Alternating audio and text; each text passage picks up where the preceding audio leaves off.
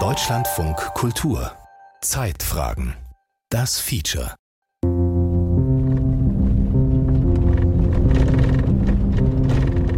Auf dem Weg zum Bundesinstitut für Risikobewertung, kurz BFR, im Süden von Berlin. Über Kopfsteinpflaster. Das BFR hat verschiedene Standorte, zum Teil recht beschauliche Forschungsstätten. Alte Klinkergebäude mit Heuballen. In Freistellen stehen Schweine, Hühner und Kühe. Es gibt aber auch verglaste Bürogebäude mit modernen Laboren.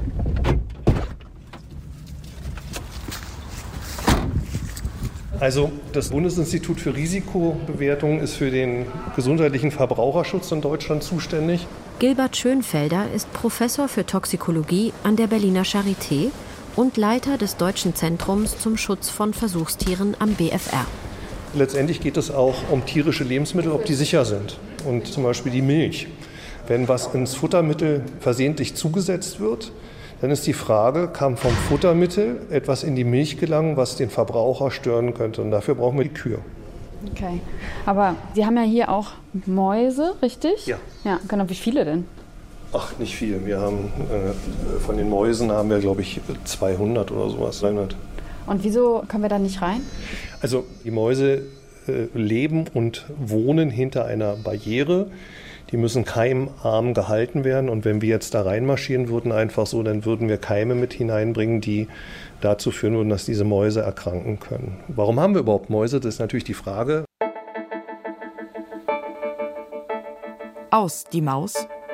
Warum Tierversuche nicht abgeschafft werden. Feature von Anna Loll. Rund sieben Millionen Tierversuche werden in der EU pro Jahr durchgeführt. In Deutschland mehr als zwei Millionen. Für die Grundlagenforschung oder für Sicherheitstests von Medikamenten oder Chemikalien. Das geht nur, wenn die Behörden diese Experimente genehmigen, als wichtig für die Forschung und unerlässlich, also wenn es aus ihrer Sicht keinen geeigneten Alternativversuch ohne Tiere gibt. Trotzdem sind Tierversuche bei vielen Menschen umstritten, aus ethischen Gründen, aber auch aus Eigennutz. Studien zufolge sind bei der Medikamentenentwicklung die Ergebnisse von Tierversuchen nur zu etwa 8 Prozent übertragbar auf den Menschen. Hinzu kommt der Vorwurf an die Wissenschaftlerinnen, dass ihre Forschung nicht nur zu wenige wichtige Erkenntnisse hervorbringe, sondern sogar den medizinischen Fortschritt zum Teil verhindere. Bei schweren Krankheiten wie Schlaganfall, Alzheimer oder Krebs gäbe es auch nach Jahren intensiver Forschung keinen Durchbruch. Das Tiermodell als Goldstandard versage, sagen Tierversuchsgegnerinnen und Gegner. Für Laien ist es schwer bis unmöglich, objektiv zu sagen, wer hier recht hat und welches Argument mehr Gewicht haben sollte. Klar ist nur eins. Wenn es um Tierversuche geht, haben wir nicht nur eine wissenschaftliche, sondern auch eine politische Debatte. Und sie ist nicht neu.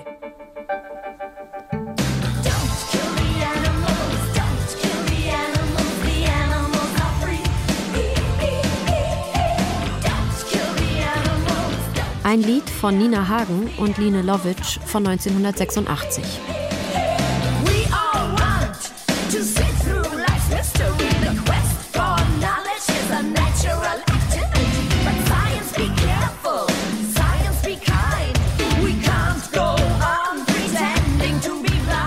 Tierversuche, die seien ein gefährliches Spiel.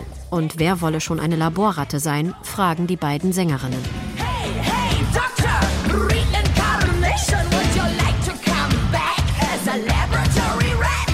Laut einer Umfrage des Marktforschungsunternehmens Savanta vom März 2023 wünschen sich 84 Prozent der deutschen Bürgerinnen und Bürger ein Ende von Tierversuchen.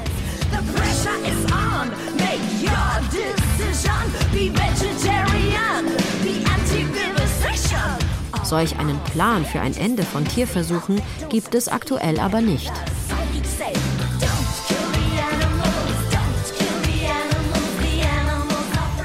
Einen Meilenstein gab es vor zehn Jahren. Damals, also 2013, trat in der EU ein Verbot in Kraft für den Verkauf von Kosmetika, die an Tieren getestet wurden. Seitdem hat sich wenig getan.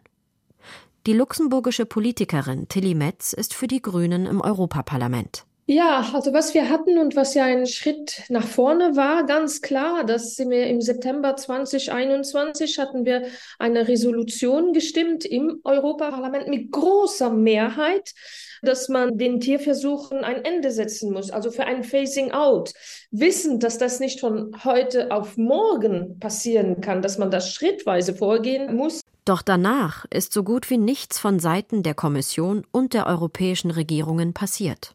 Es gibt jetzt schon die Möglichkeit und es gibt auch europäische Guidelines dazu, wie man diese neuen Methoden ohne Tierversuche einsetzen kann. Aber es wird de facto nicht viel darauf zurückgegriffen. Es gebe eine Tradition, meint Tilly Metz eine Tradition, würde ich fast sagen, von Tierversuchen. Und das ist das Problem. Also Veränderung fängt ja immer in den Köpfen an. Und es ist noch nicht in den Köpfen der Leute, die Forschung machen, der Leute, die in dem Toxikologiebereich oder wo immer auch arbeiten, dass es jetzt auch alternative Methoden gibt.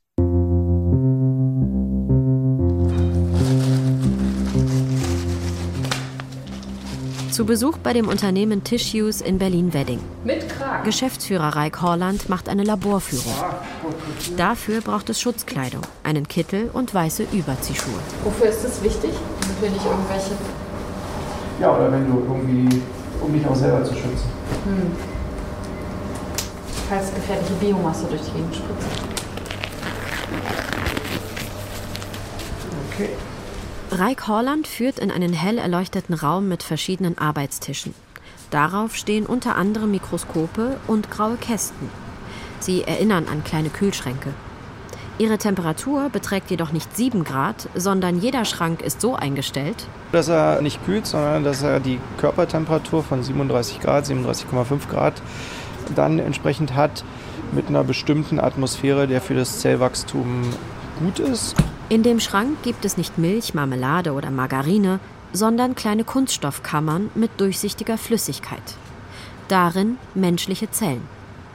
Tissues stellt mit der sogenannten Organ-on-a-Chip-Technologie seit 2010 Multi-Organ-Chips her und ist damit einer der Vorreiter im Bereich der Alternativmethoden weltweit. Wir arbeiten mit sogenannten primären Zellen. Das sind Zellen, die man kaufen kann oder wenn man mit Kliniken und einem entsprechenden Ethikvotum arbeitet und sich die Patienten dann auch dafür bereit erklären, dann direkt als Spende bekommen kann. In anderen Anwendungsfällen arbeiten wir mit sogenannten induzierten pluripotenten Stammzellen. In diesem Bereich geht es hauptsächlich darum, dann autologe Systeme auf dem Chip zu erzeugen. Autolog heißt, dass es also alles von einem Patienten ist, um sich dann perspektivisch in Richtung Präzisionsmedizin anzuschauen, was die beste Behandlung für diesen spezifischen Patienten wäre. Für einen solchen Organchip werden die Zellkulturen zum Beispiel von der Lunge oder der Leber in einer Nährlösung gezüchtet und durch kleine Kanäle miteinander verbunden. Eine Minipumpe symbolisiert das Herz und bringt benötigte Stoffe in den Kreislauf, der einen lebendigen Organismus nachstellen soll. Und Tiere sind hier nicht? Äh, wir haben Tatsache auch ein, zwei Tiermodelle auf dem Chip, die kommen dann aber aus anderen Bereichen, zum Beispiel aus den Bereichen der Umwelttoxikologie, wo man dann verstehen will, wie reagiert zum Beispiel die Feldmaus darauf, wenn wir jetzt bestimmte Dünger einsetzen. Aber dann habt ihr Zellen von der Maus. Genau, dann sind es Zellen von der Maus. Aber Tiere gibt es hier insgesamt nicht. Nee. Reik Horland schätzt, dass Alternativmethodenmodelle wie Multi-Organ-Chips oder auch KI-gestützte Computermodelle insgesamt bis zu 60 Prozent der Tierversuche ersetzen könnten. Im Bereich der Sicherheitsbewertung oder in der Medikamentenentwicklung in Zukunft sogar bis zu 80 Prozent.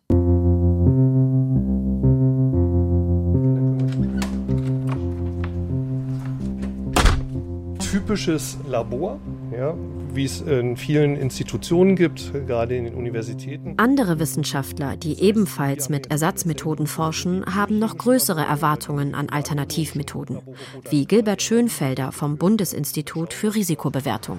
Hier in dem Moment äh, geht es darum, ob Chemikalien Einfluss nehmen auf den Schilddrüsenstoffwechsel. Und wer sich mit der Schilddrüse zum Beispiel beschäftigt, der weiß, da gibt es einmal das Jod und das Schilddrüsenhormon. Und das kann man ja auch messen. Und wenn wir jetzt mal so eine Schale rausnehmen, dann sieht man letztendlich hier erst einmal nicht. Das müsste man eigentlich anfärben, weil die Zellen sind natürlich ein Stück weit durchsichtig. Das ist ein ganzer Zellrasen eigentlich. Und für das normale Auge ist der nicht erkennbar. Dazu müssten wir in ein Mikroskop gehen. Die haben wir natürlich hier im Labor auch stehen und dann mikroskopiert man die und sieht die Zellen. Gilbert Schönfelder glaubt nicht, dass wir Tierversuche zum jetzigen Zeitpunkt beenden sollten. Er betont, aus ihnen gewinne man durchaus wichtige Erkenntnisse für den Menschen. Deshalb forschen Wissenschaftlerinnen in seinem Zentrum am BFR auch an Mäusen, um ihre Belastungen im Tierversuch besser einschätzen und dadurch verringern zu können. Der Professor hofft jedoch, dass wir irgendwann Tierversuche ganz ersetzen können. Ich würde hier nicht das Deutsche Zentrum zum Schutz von Versuchstieren leiten, wenn ich diesem Wunsch nicht folgen würde, nämlich zu gucken, ob wir es irgendwann mal schaffen. Dafür brauche es mehr Geld, sagt er, aber auch Anerkennung der Methoden. Die werde erschwert durch Grabenkämpfe, wenn man Forscherinnen, die Tierversuche durchführen, diskreditiere. Tierschutz-NGOs würden zum Teil mit Schreckensbildern arbeiten, alten Darstellungen. Heute achte man bei Tierversuchen sehr aufs Tierwohl. Es gäbe strenge Richtlinien, um zum Beispiel Schmerzen bei den Tieren möglichst gering zu halten.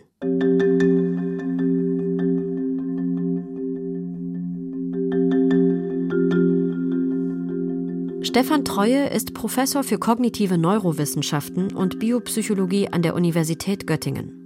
Zudem ist er Leiter des Deutschen Primatenzentrums, wo Versuche an Affen durchgeführt werden, und Sprecher der Initiative Tierversuche verstehen.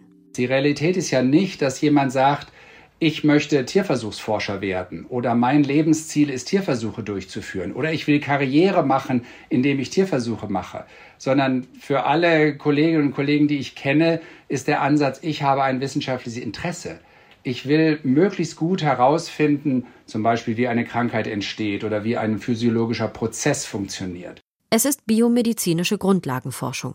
Hier werden besonders viele Tierversuche durchgeführt, rund 50 Prozent. Wenn man das jetzt forcieren würde und, sagen wir mal, mit einem Zeitplan versieht und sagt, in 10 Jahren oder 15 Jahren, bis dahin müssen alle Tierversuche ersetzt sein oder eingestellt sein, das ist ein sehr wissenschaftsferner und wissenschaftsfremder Ansatz. Der ist aus meiner Sicht völlig unrealistisch. Das würden auch die meisten Politikerinnen und Politiker erkennen. Die haben aus meiner Sicht immer dann, wenn sie als Partei sich mit dem Thema auseinandersetzen, eigentlich verstanden, dass es um eine Abwägung geht. Und kategorische, ich bin total dagegen oder das muss übermorgen aufhören oder sonst irgendwas, haben, glaube ich, alle verstanden, dass das nicht funktioniert.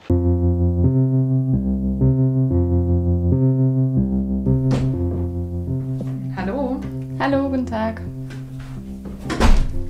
Zoe Meyer ist Abgeordnete für die Grünen und Mitglied im Ausschuss für Ernährung und Landwirtschaft im Bundestag. Dort wird gerade die Überarbeitung des Tierschutzgesetzes verhandelt. Natürlich gibt es jetzt hier den Grundsatz der Forschungsfreiheit, der gegen den Grundsatz des Tierschutzes im Grundgesetz steht. Also das sind sozusagen die zwei Kernpole, auf denen man sich bewegt. Und da scheiden sich einfach die Geister sozusagen, wie man das Gut Forschungsfreiheit abwägt gegenüber dem Gut Tierschutz im Grundgesetz. Dieser Gegensatz zeigt sich auch in den Lobbygruppen, die sich im Bundestag Gehör verschaffen. Vertreterinnen der Forschung, der Industrie und der Tierschutzorganisationen. Die Befürworterinnen von Tierversuchen haben dabei jedoch eine Art Heimvorteil, beobachtet Zoe Meyer. Ja, in der Politik ist es ja leider häufig so. Also das System, das man hat, ist in der Regel sehr beharrlich und Menschen, die aktuell von einem System profitieren, die klammern sich natürlich auch gerne an so einem System fest. Das fängt beispielsweise ja an schon bei der Verteilung von Mitteln. Die Menschen, die aktuell zum Beispiel sehr stark davon profitieren, Forschungsprojekte genehmigt zu bekommen, die auf Grundlagen von Tierversuchen arbeiten, die wollen dieses Geld auch in der Regel weiterhin bekommen. Ja, wenn wir dann sagen würden, wir stärken einen neuen Bereich, nämlich den Bereich Alternativen für Tierversuchen, dann haben wir da sehr große Reibungsverluste im Prozess. Das ist diplomatisch formuliert. Zum Zeitpunkt der Produktion dieses Beitrags steckt das Tierschutzgesetz in politischer Uneinigkeit fest.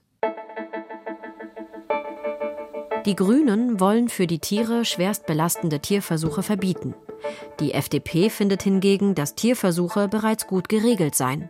Man sehe schon jetzt einen sehr sicheren und tierfreundlichen Rahmen, schreibt der Sprecher für Forschung, Technologie und Innovation der FDP-Fraktion Stefan Seiter in einer Antwort auf eine Anfrage von Deutschlandfunk Kultur. Er plädiere dafür, unseren Forscherinnen und Forschern zuzugestehen, dass sie sich ihrer ethischen Verantwortung bewusst sind. Verbote unterstütze seine Partei nicht. Die SPD steht etwa in der Mitte zwischen Gelb und Grün. Aus dem Tierschutzgebot im Grundgesetz leite sich ab, dass es eine absolute Schmerzens-Leidens-Obergrenze geben sollte. Das jedoch sei im Einzelfall zu entscheiden, heißt es aus der Pressestelle der SPD-Fraktion. Alternativmethoden, also den Ersatz von Tierversuchen, wolle die SPD insgesamt noch gezielter unterstützen. Das Ganze scheint auf eine Art Minimalkonsens hinauszulaufen. Ein extra Fördertopf von Alternativmethoden soll neu aufgesetzt werden. Fürs kommende Jahr soll da jetzt erstmal eine Größenordnung von knapp einer Million vorgesehen werden. Also das heißt, die Strategie muss jetzt erstmal erarbeitet werden. Eine Million reicht natürlich dann nicht für die Umsetzung. Das ist was für kommende Haushalte. Und da muss einmal alles mitgedacht werden. Vielleicht werden es auch zwei Millionen. Tatsächlich wäre selbst solch eine Summe ein Tropfen auf den heißen Stein. Die Erforschung von neuen Testmethoden ist teuer, aber trotzdem wichtig. Genauso wie eine Grundsatzdebatte. Wir führen ja auch aus gutem Grund keine Menschenversuche durch, die einen gewissen Belastungsgrad übersteigen. Bei Tieren gibt es das aktuell so gesehen nicht. Also wir können ja selbst die schlimmsten Versuche an Tieren durchführen, an immer den gleichen Tieren, immer wieder, auch an Primaten. Und ich denke, wir haben da auch gesellschaftlich die Verantwortung, nochmal besser zu reflektieren, wo stimmt dann das Kosten-Nutzen-Verhältnis noch zwischen wissenschaftlichen Erkenntnissen und dem Leid, was ein einzelnes Tier, ein Individuum wirklich durchmachen muss. Die Frage ist also, wo und wann ziehen wir die Grenze? Was das Testverbot für Kosmetika betrifft, ist das Verbot jedenfalls viel weniger absolut, als man vermuten könnte. Die europäische Regulierungsbehörde ECHA, die European Chemicals Agency mit Sitz in Helsinki, verlangt von den Unternehmen, zum Teil bei der Herstellung von Kosmetika, nach wie vor Tests an Tieren, mit Unterstützung der Politik. Ich persönlich war in, im EU-Parlament anwesend, als wir nochmal in einem mehrstündigen Meeting unser Anliegen, unsere Argumentation vortragen konnten. Und die Stimmung war insgesamt sehr positiv, sehr offen uns gegenüber. Wir haben aber auch gemerkt, dass viele Rückfragen doch sehr, wie soll ich sagen, ich muss kurz die richtigen Worte finden, dass viele Argumentationen oder Rückfragen an uns aus dem Parlament doch recht vorurteilsbehaftet waren. Sabrina Engel arbeitet als Fachreferentin für Tierversuche bei der Tierrechtsorganisation PETA und ist eine der Organisatorinnen der Bürgerinitiative Safe Cruelty Free Cosmetics Commit to a Europe Without Animal Testing. Gemeinsam mit vier anderen Tierschutzorganisationen und hunderten Unterstützerinnen aus Wirtschaft und Gesellschaft sammelte die Kampagne über 1,2 Millionen Stimmen von EU-Bürgerinnen und Bürgern. Ihre Forderungen an die Politik das Verbot für Tierversuche bei Kosmetika zu stärken, die EU-Chemikalienregulierung zu überarbeiten und einen Fahrplan für das Ende von Tierversuchen in der Forschung, bei Sicherheitstests und in der Ausbildung aufzustellen. Was sehr enttäuschend ist, ist, dass unsere Initiative teilweise ins Lächerliche gezogen wurde, indem gesagt wurde, es gibt schon lange ein Kosmetikversuchsverbot. Da hat man sich natürlich gefragt, ist das Unwissen oder ist das tatsächlich absichtliche Irreführung? Weil trotz diesem Versuchsverbot das immer wieder von Tierversuchsbefürworterseite angebracht wird. Das haben wir schwarz auf weiß, da gibt es Untersuchungen. Gibt es diese Tierversuche noch immer in Europa? Und dass man dagegen was machen möchte, sollte eigentlich für alle selbstverständlich sein. Das ist es jedoch nicht. Die Europäische Kommission hat in ihrer Antwort auf die Bürgerinitiative bisher keine verbindliche Position eingenommen, was das Tierversuchsverbot bei Kosmetika betrifft. In den Bereichen Forschung und Ausbildung sei sie nicht der Ansicht, dass es hier einen gesetzlich bindenden Vorschlag für den Ausstieg aus Tierversuchen brauche. Die Chemikalienverordnung wolle sie allerdings jetzt überarbeiten. Die Tiertests für Inhaltsstoffe bei der Kosmetikaherstellung trotz des Verbots begründet die ECHA mit Arbeiter- und Umweltsicherheit.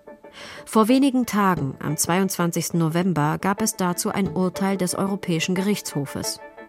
Das deutsche Unternehmen Simrise hatte gegen die Anweisungen der ECHA geklagt, für die Herstellung einer Chemikalie, die in Sonnencremes genutzt wird, Tiertests durchzuführen. In case T 655/20 Simrise AG, supported by Cruelty-Free Europe by European Federation for Cosmetic Ingredients. In ihrem Urteil gaben die Richterinnen der ECHA Recht und wiesen die Klage ab. The General Court hereby first dismisses the action, second das heißt, die Chemikalienverordnung schlägt die Kosmetikrichtlinie. In der EU werden Tierversuche auch für Kosmetik bis auf weiteres durchgeführt.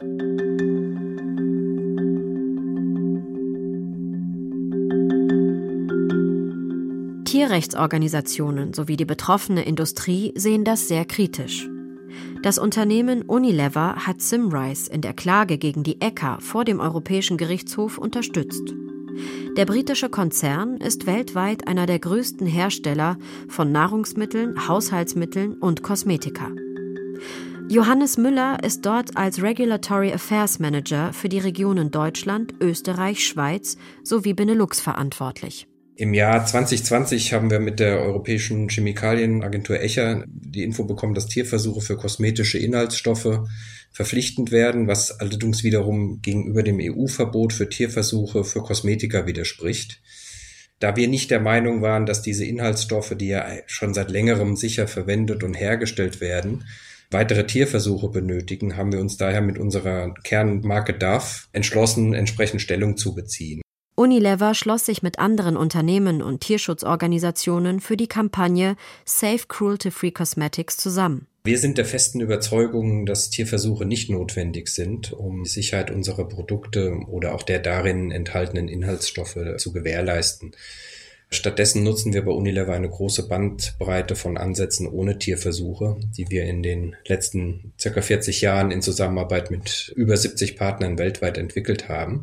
Jetzt komme es jedoch auf gesetzliche Änderungen an, diese Alternativmethoden auch nutzen zu dürfen und nicht von der ECHA zu Tierversuchen verpflichtet zu werden. Die REACH-Verordnung der EU, die die Herstellung und Verwendung von Chemikalien entsprechend regelt, schreibt beispielsweise vor, dass Tierversuche nur als letztes Mittel durchgeführt werden dürfen.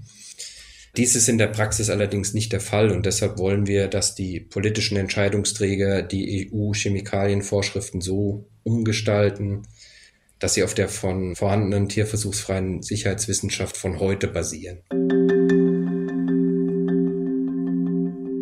Tierversuche gelten in der Biomedizin als Goldstandard. Das war jedoch nicht immer so. Die Wissenschaftssoziologin und Forschungsdirektorin der Organisation Safer Medicines Trust, Pandora Pound, hat über die Entwicklung von Tierversuchen ein Buch geschrieben. The Rat Trap, die Rattenfalle. Tierversuche haben sich seit Ende des 19. Jahrhunderts erst langsam durchgesetzt, sagt die Britin. Einer der Vorreiter war Claude Bernard, ein französischer Arzt. Basically his view was that im Grunde war er der Ansicht, dass es viel wissenschaftlicher sei, zu experimentieren, anstatt Patienten zu beobachten, wie es früher üblich war. Man sitzt am Krankenbett des Patienten, spricht mit ihm, beobachtet. Claude Bernard dachte aber, dass es viel wissenschaftlicher sei, Tiere in einer kontrollierten Umgebung zu untersuchen und diese Erkenntnisse dann auf den Menschen zu übertragen. Am Anfang gab es gegen dieses Vorgehen Widerstand von Wissenschaftlern und Laien, unter anderem von Claude Bernards Ehefrau Marie-Françoise.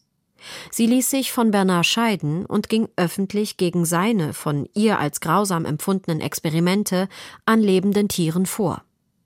Claude Bernard führte sie zum Teil auf dem heimischen Küchentisch durch, unter anderem am Familienhund. 1882 gründete Marie-Françoise gemeinsam mit ihren Töchtern die erste französische Vereinigung gegen Tierversuche, die Société Française contre la Vivisection. Ehrenpräsident war der Schriftsteller Victor Hugo. Es gab einen großen öffentlichen Aufschrei, weil diese Dinge zunächst nicht hinter verschlossenen Türen abliefen. Sie fanden öffentlich statt und die Öffentlichkeit war angewidert und moralisch empört. Doch bald begann Claude Bernards Ansatz, immer mehr Anhänger in der Wissenschaft zu finden, unter anderem in Großbritannien. Im 20. Jahrhundert nahm die Nutzung von Tieren zu. Weltkriege schufen eine große Nachfrage nach Tierversuchen. Es gab viele Experimente zu chemischer Kriegsführung, Strahlung und deren Auswirkungen. Und dann, nach dem Krieg, entstanden überall nationale Institute für medizinische Forschung. Und eine Industrie. Es gab eine wachsende Nachfrage nach der Verwendung von Tieren. Züchter begannen, reinrassige Sorten anzubieten. Früher wurden Tiere von der Straße genommen, streunende Tiere, einige waren gestohlen. Aber natürlich gibt es große Unterschiede in der Gesundheit und Art solcher Tiere. Und deshalb sagten die Wissenschaftler, wir brauchen standardisierte, gesunde Tiere.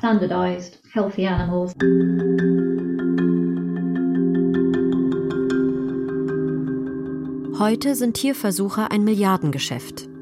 Ein Bericht des Marktforschungsunternehmens The Business Research Company von 2022 schätzt, dass die Umsätze mit Tierversuchen von rund 11 Milliarden US-Dollar im Jahr 2019 auf knapp 14 Milliarden im Jahr 2025 und 2035 auf mehr als 17 Milliarden steigen werden.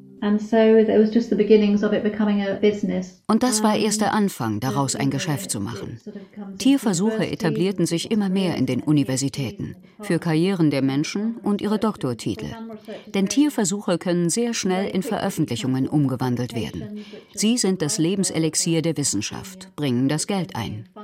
All diese sozialen, kulturellen und institutionellen Faktoren verankerten die Tierforschung in unserer Kultur und in unseren Institutionen.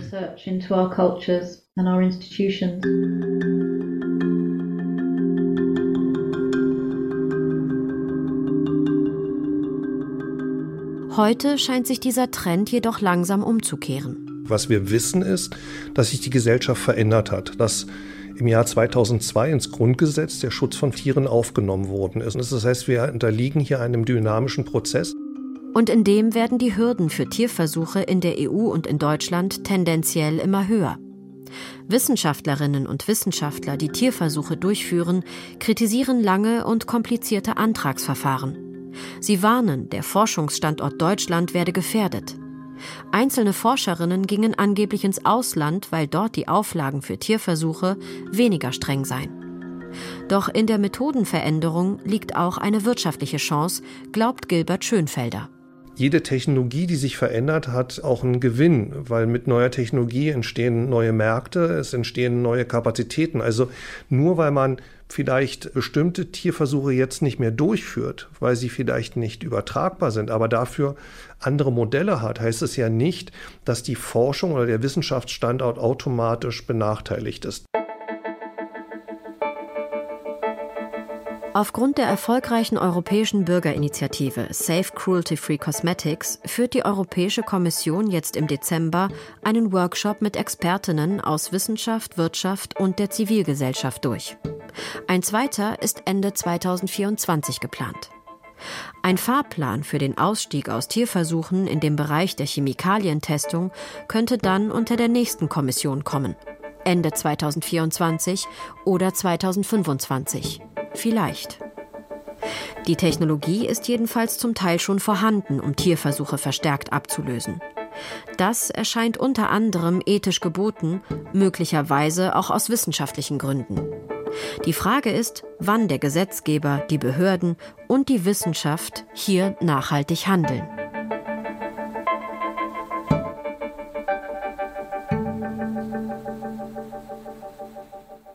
Aus die Maus Warum Tierversuche nicht abgeschafft werden. Feature von Anna Loll. Es sprachen Monika Oschek und Kathleen Gavlich. Ton Ralf Perz. Regie Beatrix Ackers. Redaktion Carsten Burtke. Produktion Deutschlandfunk Kultur 2023